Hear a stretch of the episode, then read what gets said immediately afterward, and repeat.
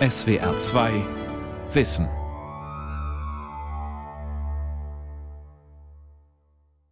Mit dem Thema Der nackte Affe, die Sexualbiologie der Primaten.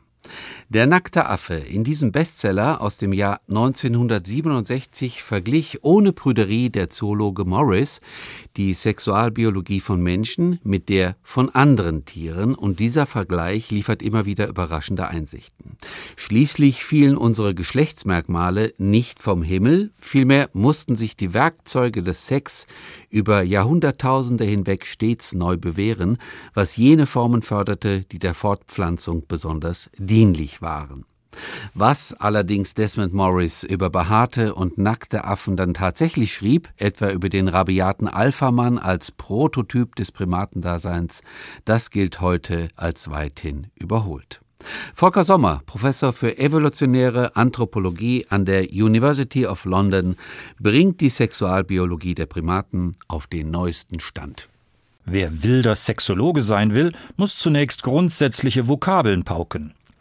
Im Prinzip lassen sich vier Sozialsysteme unterscheiden, die Zusammenleben und Paarungsmuster erwachsener Männchen und Weibchen beschreiben. Zum ersten Polygynie, was sich übersetzt als Vielweiberei oder mathematischer ausgedrückt als ein Männchen, viel Weibchen Gruppe. Diese Konstellation praktizieren etwa Gorillas oder Mantelpaviane. Zum zweiten Monogamie, übersetzt als Einehe. Entsprechende Ein-Männchen, Ein-Weibchen-Gruppen finden sich etwa bei Springaffen oder Gibbons. Zum zweiten Monogamie, übersetzt als Einehe. Entsprechende Ein-Männchen, Ein-Weibchen-Gruppen finden sich etwa bei Springaffen oder Gibbons. Zum dritten Polygynandrie, was komplizierter klingt und auch ist, übersetzt es sich doch als viel Weibchen, viel Männchen. Diese Gruppenehe wird zuweilen auch Promiskuität genannt. Realiter treibt es aber nicht jedem mit jedem, weil die sexuelle Freizügigkeit abgestuft ist nach Alter und Rang, beispielsweise bei Rhesusaffen oder Schimpansen. Zum vierten Polyandrie, übersetzt als Vielmännerei. Solche Vielmännchen, ein Weibchen Gruppen formen manche Krallenaffen. Soweit, so gut, obwohl sich die Gemengelage genauer betrachtet noch komplexer darstellt. So setzen Laien gerne das Wort Polygamie gleich mit Polygynie, also Vielweiberei. Polygamie bedeutet aber schlicht viele Partner, und ihrer mehrere finden sich auch in Polygynandrie und Polyandrie, die deshalb ebenfalls Polygamie darstellen. Bezogen allein auf die Männchenzahl sind sowohl Polygynie wie Monogamie monandrisch, während polyandrisch sowohl Polyandrie wie auch Polygynandrie einherkommen. Umgekehrt bezogen auf die Weibchenzahl sind die Polyandrie wie die Monogamie monogyn, während Polygynie und Polygynandrie als polygyn gelten. Alles klar? Bewaffnet mit solcher Wortgewalt erschließen sie spannende Zusammenhänge zwischen Paarungssystemen und anatomischen Merkmalen wie der Gestalt von Körper oder Genitalien. Das trifft, wie zu begründen sein wird, auch auf uns Menschen zu. Betrachten wir zunächst Arten mit unterschiedlicher Größe der Geschlechter. Männchen von Gorillas etwa oder Mantelpavianen sind mehr als doppelt so groß und schwer wie deren Weibchen. Der sogenannte Sexualdimorphismus entsteht durch Konkurrenz unter den Männchen. Alle versuchen, wie Charles Darwin dezent formulierte, ein weibliches Wesen zu gewinnen. Das treibt sie in eine Rüstungsspirale, bei der besonders große und bewährte mehr Weibchen monopolisieren können. Das Resultat dieser intrasexuellen Selektion, der geschlechtlichen Zuchtwahl innerhalb eines Geschlechts, beschreibt Darwin so. Die männlichen Individuen zeichnen sich gegenüber den weiblichen durch ihre bedeutendere Größe, Stärke und Kampfeslust aus, ihre Angriffs- oder Verteidigungsmittel gegen Nebenbuhler. Als Beispiele nennt Darwin den wilden Eber mit seinen großen Hauern wie den Elefant mit seinen ungeheuren Stoßzähnen. Wir haben somit eine erste Faustregel zur Hand, die sich gut illustrieren lässt über die Verhältnisse, ja, genauso ist es gemeint, bei Vögeln. Sind Männchen bedeutend größer als Weibchen, dürfte als Sozialsystem die Polygynie vorliegen, bei der ein starker Haremshalter alle Konkurrenten von seinen Partnerinnen fernzuhalten vermag. Als vertrautes Beispiel sei der Haushahn mit seiner Schar von Hennen genannt beobachten wir statt eines Dimorphismus hingegen einen Monomorphismus, sind also die Geschlechter gleich groß, dann dürfte Monogamie vorliegen. Denn entfällt statistisch gesehen auf jedes Männchen ein Weibchen, dann zahlt sich die Heranzucht mächtiger Recken nicht aus dass sich Geschlechter größenmäßig nicht auseinanderhalten lassen, führen beispielsweise Paare von Klapperstörchen vor Augen. Bei der Polygynandrie, also der Gruppenehe, sind Männchen etwas größer als Weibchen, weil Kampfstärkere doch mehr Befruchtungen erzielen als Schwächere. Gleichwohl besitzt kein Einzelner ein Fortpflanzungsmonopol. Derlei Durcheinander dürfte beispielsweise in den vieltausendköpfigen Kolonien von Silberkopfmöwen herrschen. Bei Polyandrie schließlich sind Weibchen größer als die Männchen. Dies ist das Ergebnis der intrasexuellen Selektion unter Weibchen, die sich bemühen, mehrere Männchen an sich zu binden, etwa weil Weibchen sich nicht an der Jungenaufzucht beteiligen. Dies trifft auf Jakanas zu. Bei diesen Blatthühnchen paart sich ein dominantes Weibchen mit mehreren Männchen, die sich dann allein um Ausbrüten und Versorgung der Küken kümmern. Im Durchschnitt wiegen weibliche Blatthühnchen 80 Prozent mehr als Männchen. Obwohl Darwin den Einfluss der Selektion auf Körpergröße klar erkannte, war er als Kind der prüden viktorianischen Ära wohl zu sittsam, um seine Analyse auf jene Körperteile auszudehnen, die direkt mit Reproduktion befasst sind, die Geschlechtsorgane selbst das Auslese sich auch und gerade auf die Genitalien richtet, erkannte in den 1970er Jahren der Neuseeländer Roger Short. Der Veterinärmediziner unterschied somit zwischen somatischer Selektion, die Körpergröße beeinflusst, und genitaler Selektion, die auf innere und äußere Geschlechtsorgane wirkt. Entsprechende Faustregeln sollen diesmal bezüglich Primaten illustriert werden, wodurch wir uns zunehmend unserer eigenen Art nähern. Merkmal 1. Die Hodengröße. Verpaaren Weibchen sich nur mit einem Männchen, bleiben die männlichen Keimdrüsen klein. Denn unter den monandrischen Bedingungen der Monogamie oder Polygynie haben eigene Spermien keine Konkurrenz zu fürchten. Paaren sich empfängnisbereite Weibchen hingegen kurz hintereinander mit mehreren Partnern, müssen deren Samenzellen einen Wettlauf zum Ei antreten. Dass ein Männchen den gewinnt, hängt von Menge und Beweglichkeit seiner Spermien ab. Denn im Genitaltrakt der Weibchen vermischt sich sein eigenes mit konkurrierenden Ejakulaten. Wie bei einer Lotterie erhöht sich dann die Gewinnchance, je mehr eigene Lose sich in der Trommel befinden.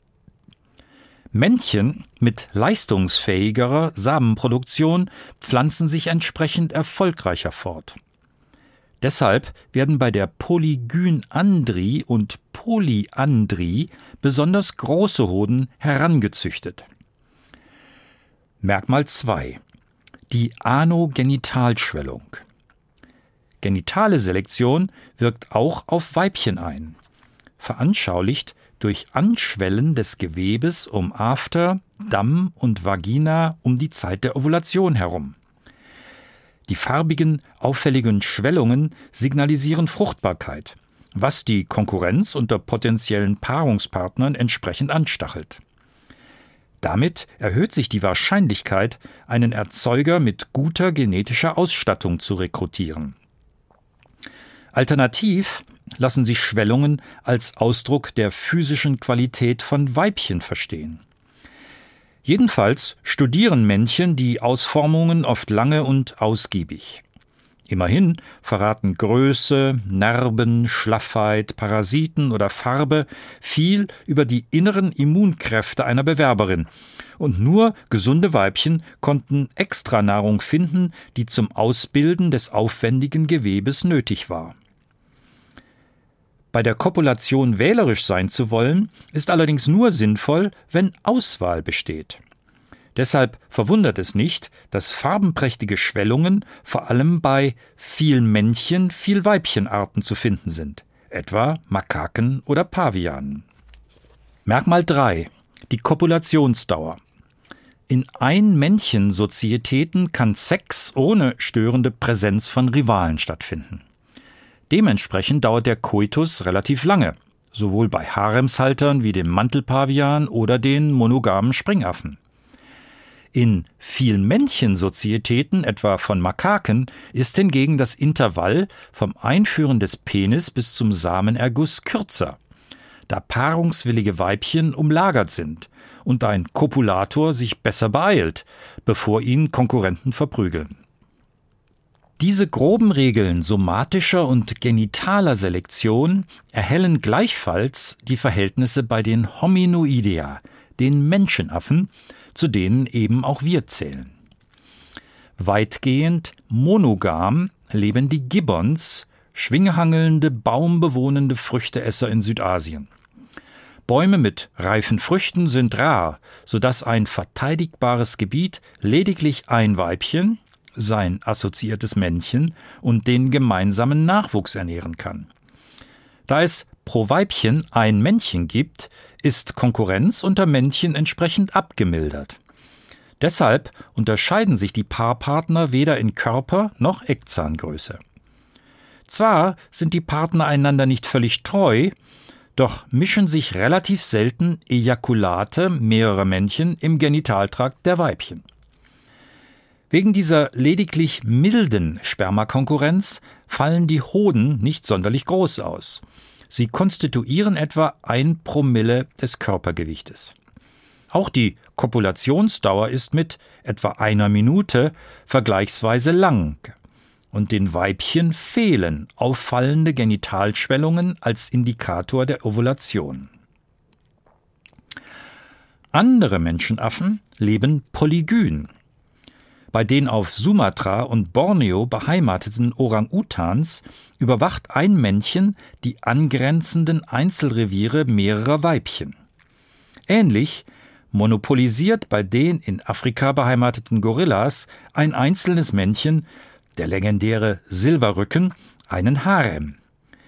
Die Männchen beider Spezies wiegen leicht doppelt so viel wie ihre Weibchen und der Dimorphismus der Eckzähne ist ebenfalls dramatisch. Durch Körperkraft, also somatisch, haben erfolgreiche Männchen bereits alle Rivalen aus dem Felde geschlagen. Wenn es ans Kopulieren geht, haben sie mithin keine Besamungskonkurrenten zu fürchten. Daher ist die genitale Selektion entsprechend gering. Das relative Hodengewicht beträgt 0,5 Promille beim Orang-Utan und lediglich 0,2 Promille beim Gorilla.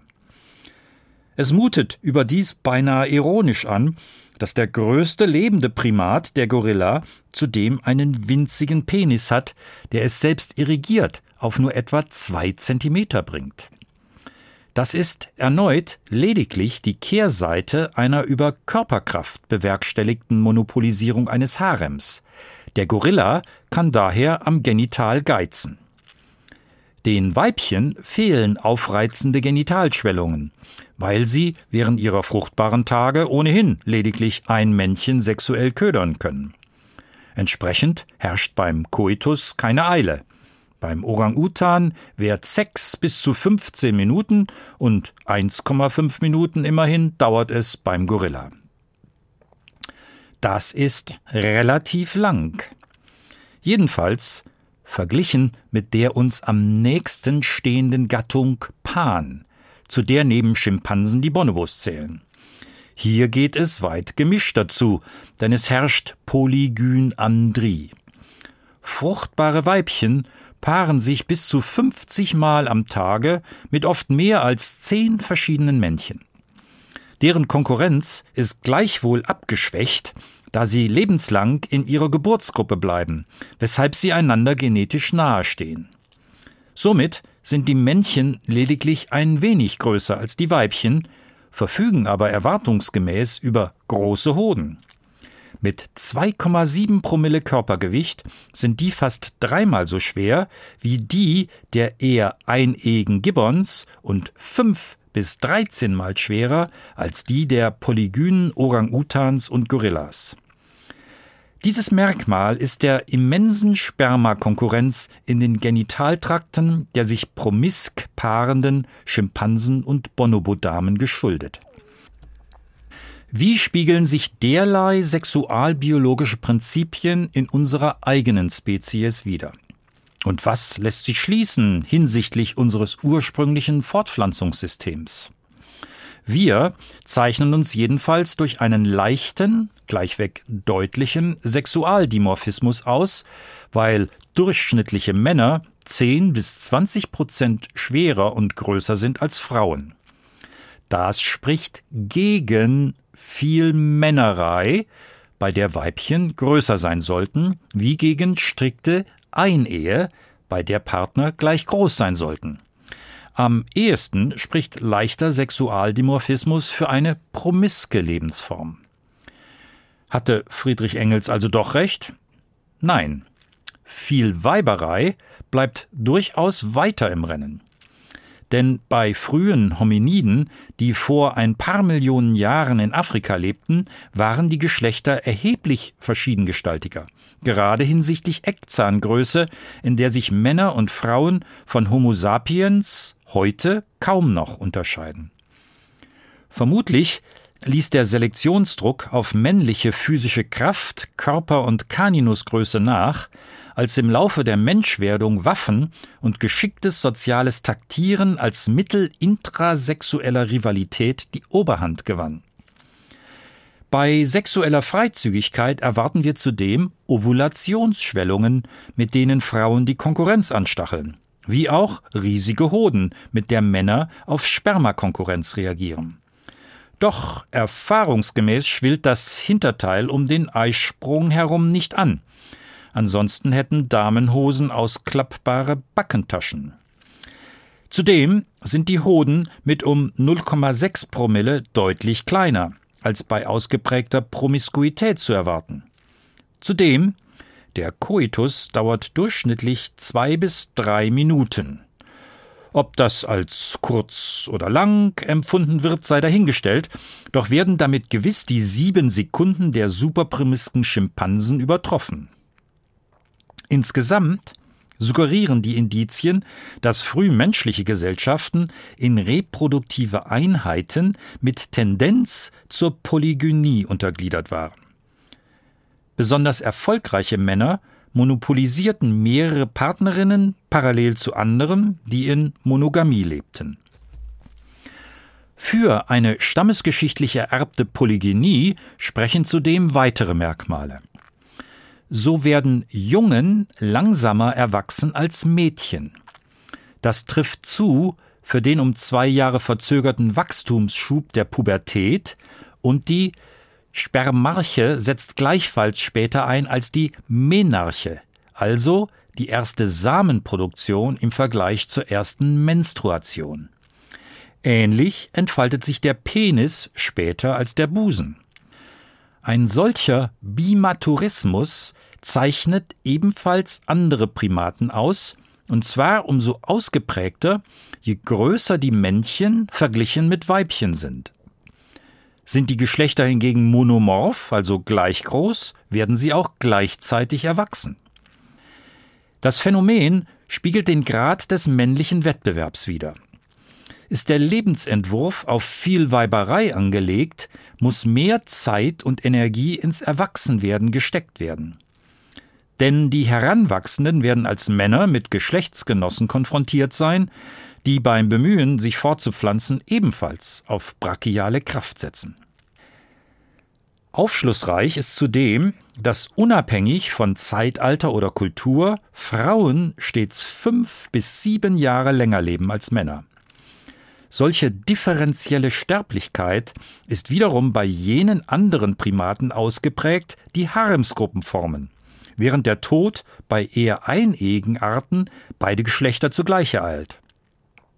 Evolutionsbiologisch erklärt sich die verkürzte Männerexistenz, weil alternde Männchen von jüngeren Konkurrenten an weiterer Fortpflanzung gehindert werden.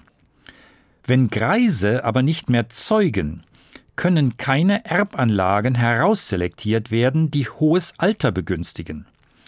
Im postreproduktiven Stadium nagt der Zahn der Zeit deshalb sehr rasch an den alten Haudegen. Anders bei Weibchen. Bei zahlreichen Arten kümmern sich nämlich Großmütter um ihre Enkel. Dadurch werden Gene, die Frauen lange leben lassen, von der Auslese gefördert. Bei Menschen wird zur Vielweiberei drängende Großmannssucht allerdings in Schach gehalten, weil Babys sehr profitieren, wenn ihnen die Aufmerksamkeit eines fürsorglichen Mannes ungeteilt zukommt. Denn unser nur langsam und überdies zu außerordentlicher Größe reifendes Gehirn erfordert Schutz und konstante Zufuhr hochqualitativer Nahrung. Und für beides können Mütter gezieltes männliches Investment gut brauchen. Das wird umso williger gewährt, je sicherer die Vaterschaft. Frauen können diesen Glauben nähren, indem sie, anders als etwa Schimpansinnen, ihre fruchtbaren Tage nicht anzeigen. Um seiner Vaterschaft gewiss zu sein, muss ein Mann deshalb möglichst konstant bei seiner Frau bleiben, was durch positive Rückkopplung der Einehe förderlich ist. So erklärt sich, dass die weitaus meisten Partnerschaften monandrisch sind, also entweder Polygynie oder Monogamie. Die biologischen Basisdaten stimmen gut überein mit jenen der Völkerkunde, wie sie der vom amerikanischen Anthropologen George Peter Murdoch zusammengestellte ethnographische Atlas verzeichnet. Demnach erlauben von 849 traditionellen Gesellschaften 83 Prozent die Vielweiberei. Lediglich 16 Prozent sind vom Gesetz her monogam. Weniger als ein Prozent der Kulturen praktizieren Polyandrie und weitaus am seltensten ist die Polygynandrie. Soweit so gut. Doch wie kommt es, dass kulturelle Faktoren zumindest manchmal offenbare biologische Vorgaben aushebeln können? Antwort Natürlich evolvierte Neigungen sind flexibel und können unter bestimmten sozioökologischen Bedingungen ihre Richtung ändern. Betrachten wir zunächst die eigentlich unerwartete Vielmännerei, die sich in Tibet entwickelte. In dieser regenarmen Gebirgswüste kann Nahrung nur auf den eng begrenzten Gleithängen der Himalaya-Flüsse angebaut werden. Allerdings müssen dafür Terrassen angelegt werden. Ein einzelnes Ehepaar verfügt aber nicht über ausreichend Arbeitskraft, um genügend Stützmauern anzulegen und könnte darum allfällige Nachkommen nicht ernähren. Lösung Gruppen von drei bis fünf Brüdern heiraten eine Frau und teilen sich sowohl den Unterhalt der Terrassen wie die Aufzucht der Kinder. Überzählige Frauen landen in Klöstern. Die Polygynandrie ist zwar noch seltener, entwickelte sich aber beispielsweise in Südindien im Volk der Nayar. Die Sterblichkeit unter den ständig kriegführenden Männern war hoch, weshalb sie keine verlässlichen Versorger von Kindern darstellten. Entsprechend hatten Frauen wie Männer etliche Liebhaber und Geliebte. Damit blieb zwar unklar, wer ein Kind miteinander gezeugt hatte, doch das System drosselte auch Eifersucht und Missgunst. Die Versorgung der Nachkommen übernahmen Matrilinien. Die verbreitetste Eheform, die Polygynie, evolvierte und stabilisierte sich in dem Maße, wie einzelne Männer in der Lage waren, Reichtum anzuhäufen und somit Ansehen und Macht auf Kosten weniger begüterter Geschlechtsgenossen. Die Entwicklung von Sesshaftigkeit und Ackerbau förderten solches Ungleichgewicht enorm. Frauen wurden dadurch williger, sich einen privilegierten Mann zu teilen. Unter dem Strich ist es jedenfalls besser, die zweite oder dritte Frau eines reichen Mannes zu sein, als die einzige Gattin eines Besitzlosen. Interessanterweise wurde die Glaubensgemeinschaft der Mormonen in den USA des 19. Jahrhunderts gezwungen, der Vielweiberei abzuschwören und allein die Monogamie zu legalisieren. Das war Bedingung, damit der Mormonenheimatstaat Utah den Vereinigten Staaten beitreten konnte. Diese Dynamik ist ein Beispiel für politisch erzwungene Monogamie. Denn wenn Staaten sich demokratisieren, wird Vielweiberei zum Problem. Geht sie doch einher mit Formierung mächtiger Clans, die eigenen Gesetzen folgen wollen. Eine Schar aufgesplitterter Kleinfamilien ist hingegen einfacher zu regieren und kontrollieren. Das sicherlich ist ein Grund, warum Monogamie in westlichen Demokratien als einzig legale Heiratsform gilt. Dass Tiere, Menschen eingeschlossen, sich je nach Lebenslage anders verhalten, dass Selektion also nicht Uniformität belohnt, sondern Flexibilität fördert, widerspricht den Maximen der traditionellen klassischen Verhaltensforschung. Nach dem Zweiten Weltkrieg entwickelt, verstanden die Gründungsväter Konrad Lorenz, Nikolaus Tinbergen und Karl Ritter von Frisch Merkmale von Körperbau und Verhalten als der Arterhaltung dienlich. Diesem übergeordneten Ziel arbeitete das einzelne Individuum zu. Für Varianten war in dem Paradigma wenig Platz, und was zu weit abzuweichen schien vom Arttypischen, wurde als Pathologie klassifiziert, als krankhaft. Die moderne Biologie bedient derlei Klischees nicht mehr. Demnach hat Mutter Natur weder Plan noch Absicht und schon gar keine moralische Agenda. Speziell die theoretischen Konzepte der Soziobiologie machen klar, dass Selektion nicht bei Art oder Gruppe angreift, sondern am Einzelorganismus. Das statische Bild einer artgerechten Lösung weicht damit einer dynamischeren Sicht, die allerlei alternative Strategien beherbergen kann. Wenn sich auch aus Form und Gestalt unseres Körperbaus Faustregeln ableiten lassen, sie spiegeln lediglich biologisch angeborene Vorschläge wider, nicht aber Vorschriften. Nackte Affen können deshalb alles Mögliche miteinander treiben, das durchaus im Rahmen des Natürlichen bleibt, von Monogamie über Vielweiberei bis hin zur Vielmännerei, von Ehescheidung zum polyamoren Partnertausch über die Patchwork-Familie bis zum gleichgeschlechtlichen Zusammenleben einschließlich Kinderadoption. Zugleich gilt, bloß weil diese Konstellationen natürlich sind, sind sie nicht zwangsläufig ethisch gut zu heißen. Ansonsten wären Kannibalismus, Kindestötung, Vergewaltigung und Ehegattenmord ebenfalls automatisch gerechtfertigt. Gesellschaft und Politik fordert das zweifach heraus. Zum einen heißt es, natürliche Vielfalt anzuerkennen, statt sie zu leugnen, gemäß dem Motto, weil nicht sein kann, was nicht sein darf. Zum anderen sind Argumente zu entwickeln und gegeneinander abzuwägen, um sich für oder gegen die eine oder andere naturgemäße Inkarnation auszusprechen. Im Garten von Mutter Natur gedeihen jedenfalls viele Pflänzchen.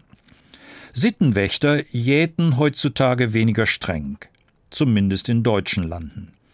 Der nackte Affe kann ungenierter nackt sein. Hm, das ist sicherlich zuweilen nicht sonderlich ästhetisch. Doch ist es eine konsequente Fortsetzung jenes jahrhundertealten Projekts, das einen herrlich doppelbödigen Namen trägt Aufklärung.